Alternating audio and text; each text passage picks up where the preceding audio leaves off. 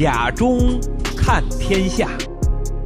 看山，看水，看事，看人，尽在甲中看天下。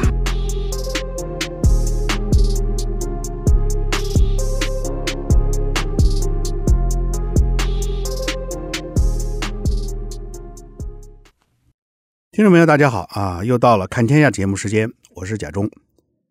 呃，我们上期节目呢，曾经聊起过啊，那么手机进入了现代的时这个时代呢，啊，成为人人的这个生活中的一种必需品。那么今天呢，我们继续聊摄影啊，聊是手机摄影的那些事。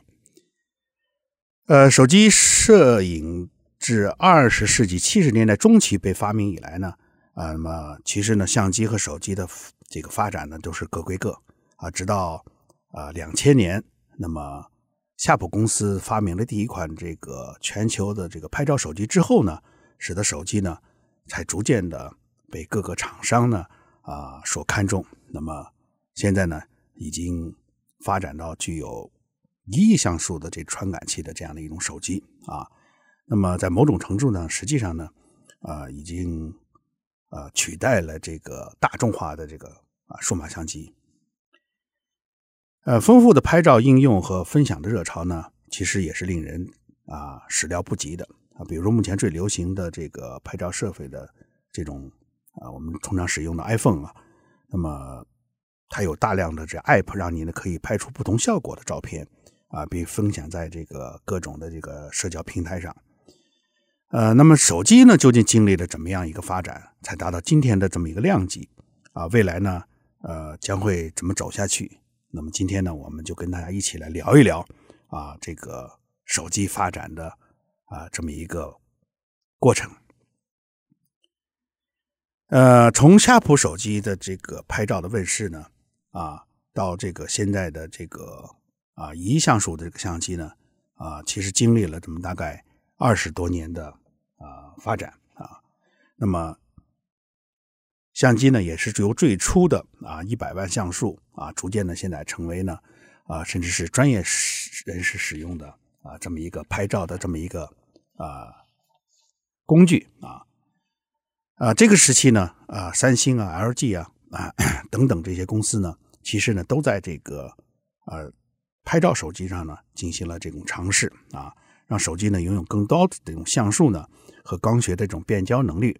啊，甚至呢。这个视频的这种拍摄啊，那么随着手机处理器的性能的不断的提升，那么总的来说呢，啊，拍照手机的发展的初期其实是让整个手机行业的这个进化是同步的啊，不仅仅是摄像头啊，这个如果说呃是其他的如啊这个大屏幕处理器呢，其实也是不断的在进化啊，呃，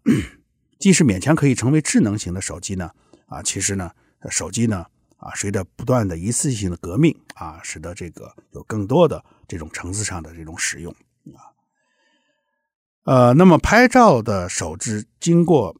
这个第二次革命呢，其实呢是 iPhone 和安卓系统的这种啊进化啊来开始的。呃，拍照手机第二次革命呢是传感器的数值呢不断的提高。那么第一代的 iPhone 和安卓的手机的发布呢，并没有将拍照作为一个卖点。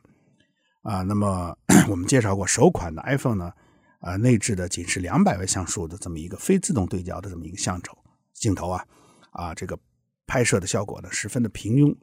啊，因此采用的这个呃它自己的一个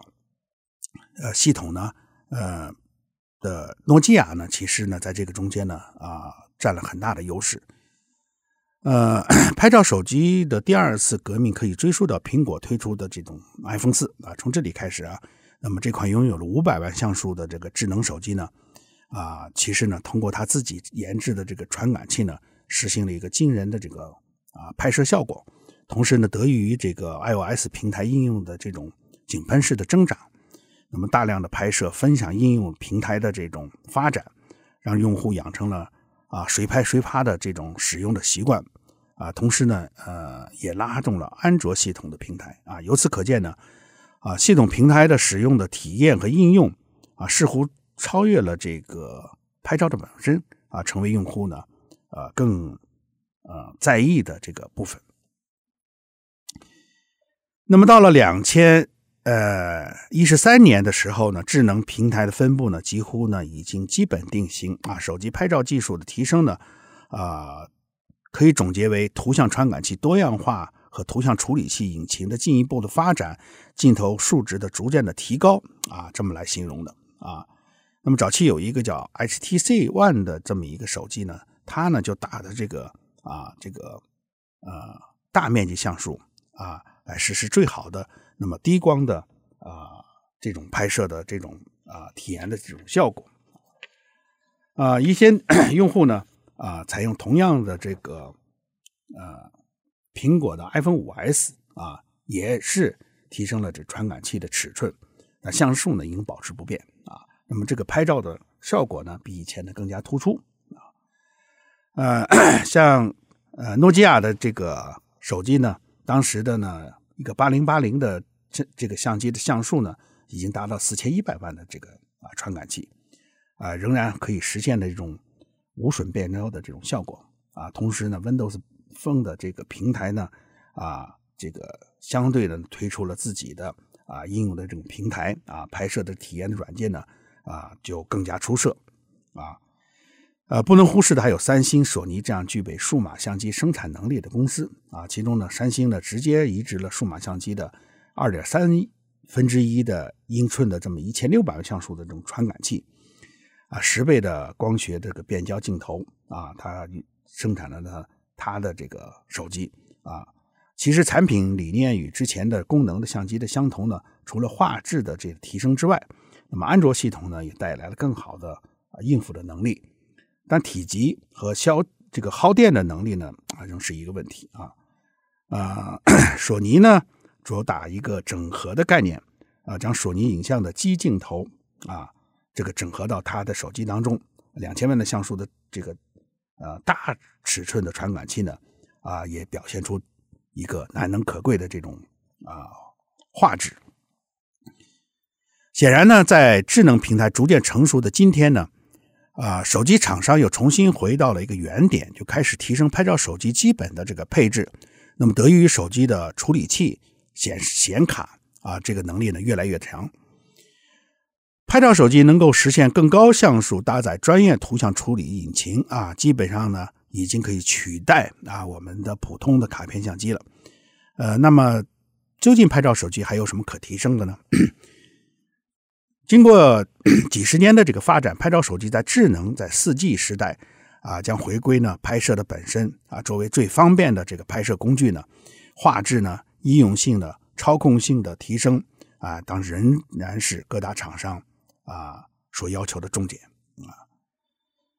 首先呢，高像素的可能仍然是重点啊，其次就是啊四 K 的啊视频的拍摄能力啊，那么现在逐渐的啊运用到五。这个这个呃，八 K 的这种啊这种体验啊，这些呢，其实四 K 已经将称为叫标配了啊，这是得益于处理器性能这种提升。那么现在呢，很多的一些拍摄视频呢，其实手机呢就可以完成啊。那么制作出来之后呢，在互联网上传播的时候呢，不亚于一个啊专业这个摄影机拍摄的啊这种效果啊。那么一些手机的厂商呢，似乎对相机呢先拍摄后对焦的特点呢，有十分的感兴趣啊，所以呢，你这种体验呢，将有效的提升用户的啊这种兴趣啊，你不不必再为失焦的照片烦恼，但是在这个应用软件上呢，视频呢逐渐的啊这个流行，就是说你拍的就是，也就是说你拍糊了啊，那么软件呢可以给你把它啊矫正过来，啊，其实呢有的时候呢我也非常感触。那么现在呢，就是说，不管你拍的好，拍的坏，那么现在应用软件呢，都可以给你弄得啊，非常的啊，这种呃漂亮啊。那么越来越多的这种啊，这个厂商呢，在手机的这个呃视频的这个编辑功能上呢，啊，也逐渐的啊，在这个叫智能化啊，你只要把你的拍摄的这个啊。这个视频的这些啊、内容放上去之后呢，它就给你啊、自动的这种编辑啊，成为啊配音啊这个配乐等等这些功能呢啊都非常的完善啊。总而言之呢，手机拍照已成为这个移动互联网应用当中不可或缺的这么一个部分啊。未来的进化呢，将是更多的会围绕画质啊、功能啊、啊手机的硬件等方面来展开。相信有不久的将来呢，呃，其实拍照手机呢，甚至可以啊完全的代替相机啊，成为大家记录生活的这个首选的工具。当然，这种完全的替代相机呢，只是一种大众化的。啊，那么专业的人士呢，可能还是要选相机，啊，我想呃，在后面的节目当中呢，会对这个问题呢啊有所分析啊。啊，说起 iPhone 四呢，大家都不会陌生啊，这是当年一部堪称非常完美的这么一个手机呢，具有这个跨时代的这么意义啊。它的这个功能啊，这个尤其是拍摄功能呢，啊，和以前的这个拍照手机比的话呢，那确实有一个啊质的这种。啊，飞跃啊！那么 iPhone 四呢？呃，前置镜头、后置镜头等等啊，这个都有了啊非常大的提升啊。那么同时呢，支撑了七百二十 P 的这个视频的这种拍摄啊，那么使得这款手机呢成为一个新纪元的开始啊。这也是一台这个在手机摄影发展史上呢啊非常标志的这么一款手机啊。呃，诺基亚的这个。第一台的四千万像素的这个手机呢，是二零一三年七月这个发布的啊，这么也这个是有一个卡尔蔡司认证的四千一百万像素的这么一个摄像头啊，那么呃，它具有这个光学的防抖啊，配配备了 LED 的这个补光灯啊，以及呢啊有最大二点二的光圈，四秒的这个延时快门。啊，一个非常专业的这么一个啊拍照的这种模式啊，那么这款手机呢，啊也堪称啊一个极品啊，那么具有你可以调整的这个呃曝光度、白平衡、快门时间啊和呃这个类似于胶片的 ISO 值，结合呢四百四千一百万像素的这么一个摄像头呢，啊使你呢用这种手手机呢啊也可以啊变成一个资深的。啊，这么一个摄影师啊，呃，中国的手机华为也不甘落后啊，于二零一六年呢，在伦敦呢发布了一款啊手机啊，它搭载的是麒麟九五零九五的这个处理器，那屏幕采用是五点二英寸的一零八零 P 啊，那么相机呢啊，这个采用的是前置八百万像素的摄像头和后置一千啊两百万像素的这么一个双摄像头啊。两个镜头呢，一般都采用了传统的 RGB 的传感器，啊，另一个为黑白的传感器，啊，主摄镜头呢，使用了这个一千二百万像素的这个，呃，这么一个镜索尼的镜头，啊，呃，像素呢，啊，有了非常大的提高，啊，呃，索尼这个 P9 最大的惊喜呢，就是相机品牌呢，啊，后来呢和徕卡合作，那徕卡作为世界上最著名的相机的这个呃镜头的品牌啊，那么使得这个呃这款相这款手机啊啊这个和莱卡的这个标志呢啊成为这个啊人们的这么一种啊钟爱的这么一款相机。呃，最近一直有人在问我一个问题啊，就是说这个到底这高像高像素有意义吗？啊，那么在我看来呢，其实呢这个。高像素对需要的人呢是非常有意义的啊，那么我呢就非常喜欢要高像素啊，啊不需要的人呢可能就是个累赘，因为你像素高嘛，那么你所占的这个存储空间啊也就越大啊。最近我在关注一款这个哈苏新出的，也就是二零二二年就去年吧，去年大概呃下半年出的一款一亿像素的这么一个啊相机，它呢呃搭载了一块。这个就是不要存存储卡，一个内置的一个一个一个移动硬硬盘的这么一个存储器，呃，一 TB 的。那么这一 TB 的这个呢，大概呢也就可以拍摄四千多张照片啊。你算算，一一个 TB 啊，只能拍摄四千张照片啊。那么啊，对于手机用户来说呢，这的确是啊一个难以承承受的这么一个压力啊。那么其实像素越高呢啊，那么我们可以看到相片的细节也就越高，那么你做局部的裁剪的时候呢，可能啊，那你所取得的这个相片的质量呢就越高啊啊。我们可以做一个比较，就是说 拿一个同一这个取景下面的啊一个画面，一亿像素的照片和一千万像素的照片做比较啊。如果把它们打到 A4 纸上，那么一亿像素的照片其实呢就是一亿个点组成，那么一千万像素呢也就是一千万个点啊。那么如果把这一亿像素的这个照片呢，把它切出呢八分之一，同样打到像 A4 的相纸上呢，它仍然有一千两百五十万个点。那么最终打印出的照片呢，啊，依然清晰可见。但一千万像素的照片，如果你切出八分之一的照片，再打印到 A4 纸上，那可能就模糊不清了。啊，因为你的呃总像素点也就是一百二十五万，你算算一百万像素，那么你要打到 A4 纸上呢，就是模糊的一片啊。所以这一个细节的部分呢，就是确实是有人需要啊，有人呢可能觉得就是累赘啊。不管怎么样啊，那么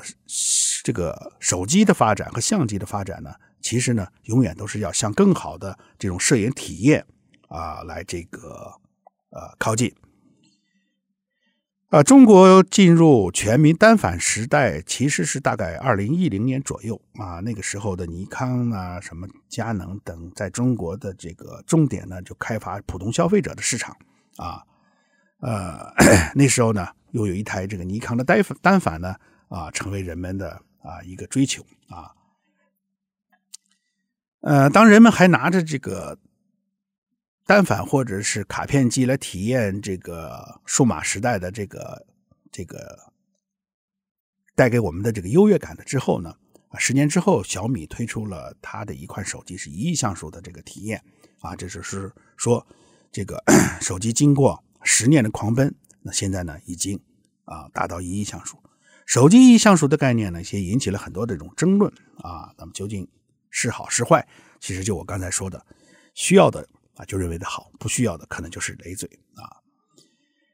那么现在手机很多手机呢都会呃通过四合一的这种影像的合成啊，实时的降噪啊，AI 的美化等等一系列的软件呢啊处理这个相关的这种啊图像啊呃，那么可以提醒大家是一直在追求轻薄表现相对理性的苹果呢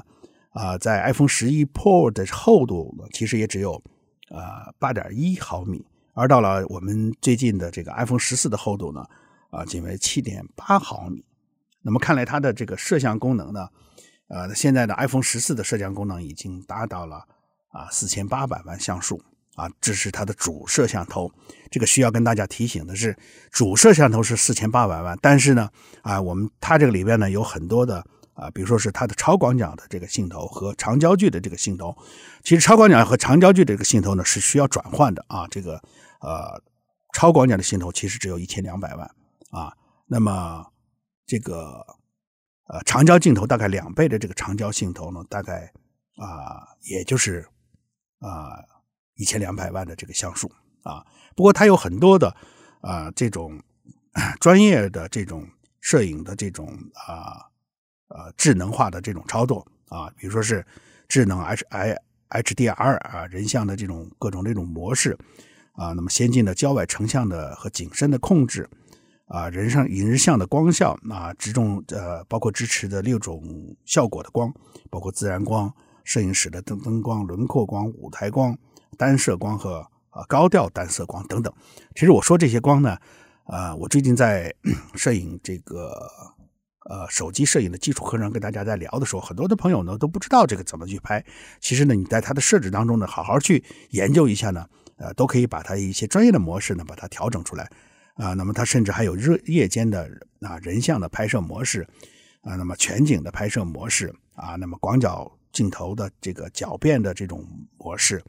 还有这个图像的防抖动的功能啊，连拍的模式啊，这个照片地理的标识。啊，4K 的影视的拍摄，包括电影效果的模式，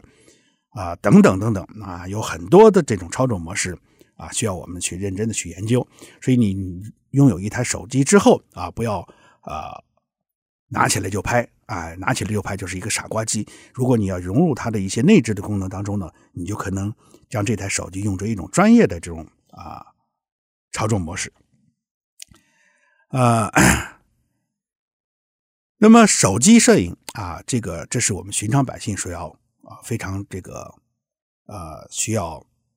去研究的这么一个话题。那么呃，手机都一亿像素了啊，那么能不能手机就取代单反啊？就像我说的啊，随着时间的提议，手机性能是不断的提升的啊，摄影的能力也在逐渐的上升，手机的镜头的数量呢是越来越的强大啊。那么一亿像素的手机呢啊，这个我相信。不久的将来呢，可能会普遍到我们啊所有人的这种手机这个手中啊。那么，但是究竟这个一亿像素的这个相机好，还是啊手机一亿像素的这个相机好？其实这个就我说的，这是见仁见智的啊一种啊思考的这种模式啊啊。我们都知道，越高级的镜头呢，体积就越大，那直接决定了这个进光量。那么超价的相机底呢，是纯光学的原理，而手机呢只能决度决定的是电路上的性能的突破，很难解决这个光学原理。所以说，我们通常看到的手机的镜头都是很小的，那么卡在手机上，而我们看到的单反相机当中呢，不同的镜头啊，所谓的大炮啊、长焦镜头啊、所谓的超广角镜头等等啊，这些呢啊都是要专业的光学的这种镜片来完成的，所以呢，这是一个光学的过程啊。所以呢，尤其到了晚上啊，尤其到了晚上，那么这个受到进光量的影响，手机的这个拍摄的质量一一定是不如胶片、不如这个相机拍摄的。因此，手机相机只能定位于非专业或者专业的这个领域，啊要想拍大片呢，还需要大口径的专业相机呢更出色。啊，这里呢也并不是鼓励大家呢一定要买一个啊这种。呃，专业的相机，而是对于大多数人来说，其实我们呃用不到特别的专业的相机。啊、如果没有啊、经过系统的学习，获取相机呢，啊、呃、拍出来的照片呢还不一定有手机好啊。很多朋友也在问我这个问题，说是用相机拍出来的照片反而不如手机啊。的确，手机呢它是经过一个智能化的这么一个照片的这么一个啊。内处理的过程，而相机呢，如果用纯手动的话呢，那你就拍摄的就是原始的。那么哈苏呢，在追求叫自然色彩，就是说我们肉眼所看到的这个色彩是什么样，那么它拍出来的就追求这么一个什么样。呃，手机呢可能经过润色，有的呢饱和度强，有的饱和度呢啊这个会高等等，这些呢啊都是根据它不同的这个内处理器啊所来带来的那么出片的这种效果。啊，这对于传统的啊摄影来说呢，它需要一个自然的东西啊。很多的朋友说啊，拍出来之后要经过美容、经过这个美白等等啊，这些呢啊，作为专业的相机呢，它是要在后期的软件当中才能完成。那手机呢，可以一键之下啊就可以完成这些啊啊。所以说，究竟手机好 还是相机好啊？这是啊因人而异。自从第一代 iPhone 的问世，手机的拍照地位已逐渐的提高啊。那么现在呢，其实呢，呃，可以说作为大众化的这个势头来说呢，是取有可能是取代相机啊。呃，那么说到这个手机究竟能不能取到取代相机这个问题呢？答案呢是肯定，但是也是否定。为什么这么说呢？就我说的。啊，有些人就需要手机啊，有些人就需要相机啊。那么其实呢，就我刚才讲的，为什么手机发展到现在依然打不过相机呢？啊，这就是因为啊，我们说的手机的这种这个感光元件啊太小了啊。那么虽然一亿像素，它的一亿像素的这个感光件啊，和比如说的哈苏的这个一亿像素的感光件呢，是不可同日而语的啊，不可同日而语。第二呢，就是手机的镜头不行。就我说的，手机的 是在为了这个普通话的这种拍摄啊，那么一般的情况下呢，它的镜头呢都非常的小啊，而这个相机的镜头呢是在光学的条件下啊这个运用的，所以它的镜头呢啊进光的这个要求呢就比较高啊，所以这个手机和这个相机呢，尤其在暗光的这种条件下呢，是完全不能比喻的。第三呢。就是机械光圈和机械快门啊，我们相机啊现在用的木帘式的这个啊这个快门，或者是进阶的这种快门，都是为了能够捕捉更清晰的影像和更专业的影像而设计的。而手机呢，啊，也只是一种电子的这种快门啊。那么，这个作为一个这个比较讲究的这个专业的摄影师来说呢，那么他出来的成像的这种效果，那应该讲就软软啊，不如相机呢啊。呃，就还是那句话啊，见仁见智啊。那你作为普通的拍摄来说，这个手机就足够了。所以我也在用手机拍摄。那么手机拍摄出来这出来的照片呢，也可以啊，打印出照片，也可以发在发在。这个我们的这个互联网上，那么当然也可以发展发表在我们的这个纸媒上啊等等这些呢，呃，你如果不去细细的追究的话啊，那么手机的是完全可以啊应付的啊。那么数码发展到这个时代啊，大家一定不断的听说啊，这个就是说手机拍出的画面啊，能不能究竟比相机好呢啊，所以你要准备好玩摄影啊，我就建议你买一台相机。你要说准备啊，作为普通的啊，只是说啊，作为社交媒体的需要，那你就买一台这个手机。但是不管买相机还是买手机，那么你都要慢慢的提升自己的这个摄影水平或者拍照水平啊。那么也有朋友说了，那我想买一台相机呢，究竟是买一台什么相机？大家一定听说过啊，什么？啊，单反呢？啊，单反是什么？单反就是单镜头反光相机啊。其实单反的设计呢，是为了方便当时使用胶片的时候进行正式取景的这么一个取景器而发明出来的。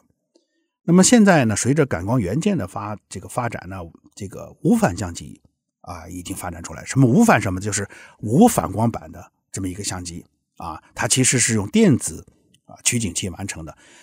电子取景器呢，的这种研制成功啊，标志着呢，我们现在呢单反的这块机械式的这种光学式的这种啊这块的反光玻璃呢，我们就可以取掉了。因此呢，无反呢就更加轻巧、更加灵便。所以呢，现在呃各大厂商，尼康啊，这个啊索尼啊啊这个佳能啊等等几大厂商，甚至包括啊你像这个徠卡呢啊哈苏呢，都已经在无反领域开始呢。有过更深入的这种发展啊，所以呢，如果是你是女士啊，呃，这个其实我倒建议你买一台这个啊无反啊，无反呢会给给我们带来更多的方便。它除了可以拍照之外，那么当然也可以进行视频的录制。当然，你这个录制出来，可能这个效果一定就比手机要强了很多啊。呃，那么我再说个人的看法，就说你买了相机呢，这个。就要用起来，那你不管相机有多贵还是多便宜，如果你不用它呢，它其实是、呃、没有价值的啊。所以呢，这个很多的朋友说，哎呀，我买了一台相机，这个只打拆箱看了之后呢，放那儿再也没用过。我说，那你就是暴殄天物了啊。所以呢，为了能够经常使用相机呢，啊，随身携带相机，就我们呢，其实呢还是要这个呃要方便携带啊，要这个呃。能够经常的去拍啊，这需要我们呢啊，就有逐渐的去培养自己的这种啊摄影的这种啊兴趣啊。那么手机呢，其实有一个非常好的特点，就是便于携带啊，随身的口袋里啊，随时见到景物，随时就拍啊。这个经常看到我们大家随拍的，但是随拍的也要注意，就是说我们拍这个图像啊，一定要有一种美感啊，这就需要。啊，你去对摄影有一定的这种认识啊，不妨呢，啊，参加参加手机的摄影班啊，那你可能啊，那就拍出这个这个更好的这种照片来啊，这样呢，你发发在什么微信圈呢？啊，发在这个 Facebook，发到一些社交媒体上的这个照片呢，啊，就会被人多点赞啊，因为大家觉得你的照片啊好看啊。正常人使用手机更多的是是不专业的技术和角度去记录生活啊，这个在紧急的时候呢，记录一些画面啊，因此呢，更能提升，最主要要提升我们的这种拍摄的这种能力，使得啊，我们对摄影呢有一个啊新的认识。因此呢，无论是手机还是相机啊，你不管拥有哪一哪一种的拍摄的模式啊，你一定要对美有一种认识，有了。认识美的这么一个过程，那么你呢也就对生活有了更新的这种体验啊。好，时间关系，我们今天的这个摄摄影的这么一个啊这个节目就讲到这里，我们啊下次节目时间啊再见，谢谢大家。